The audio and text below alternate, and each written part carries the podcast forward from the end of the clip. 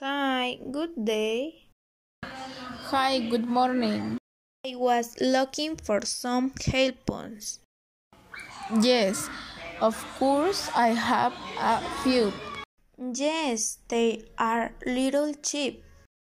Yes, of course, I have this. How much?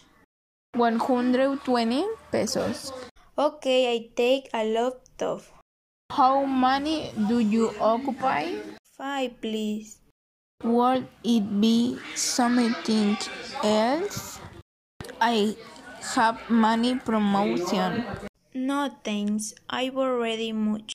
Okay, it's 600 pesos. Okay, here you go.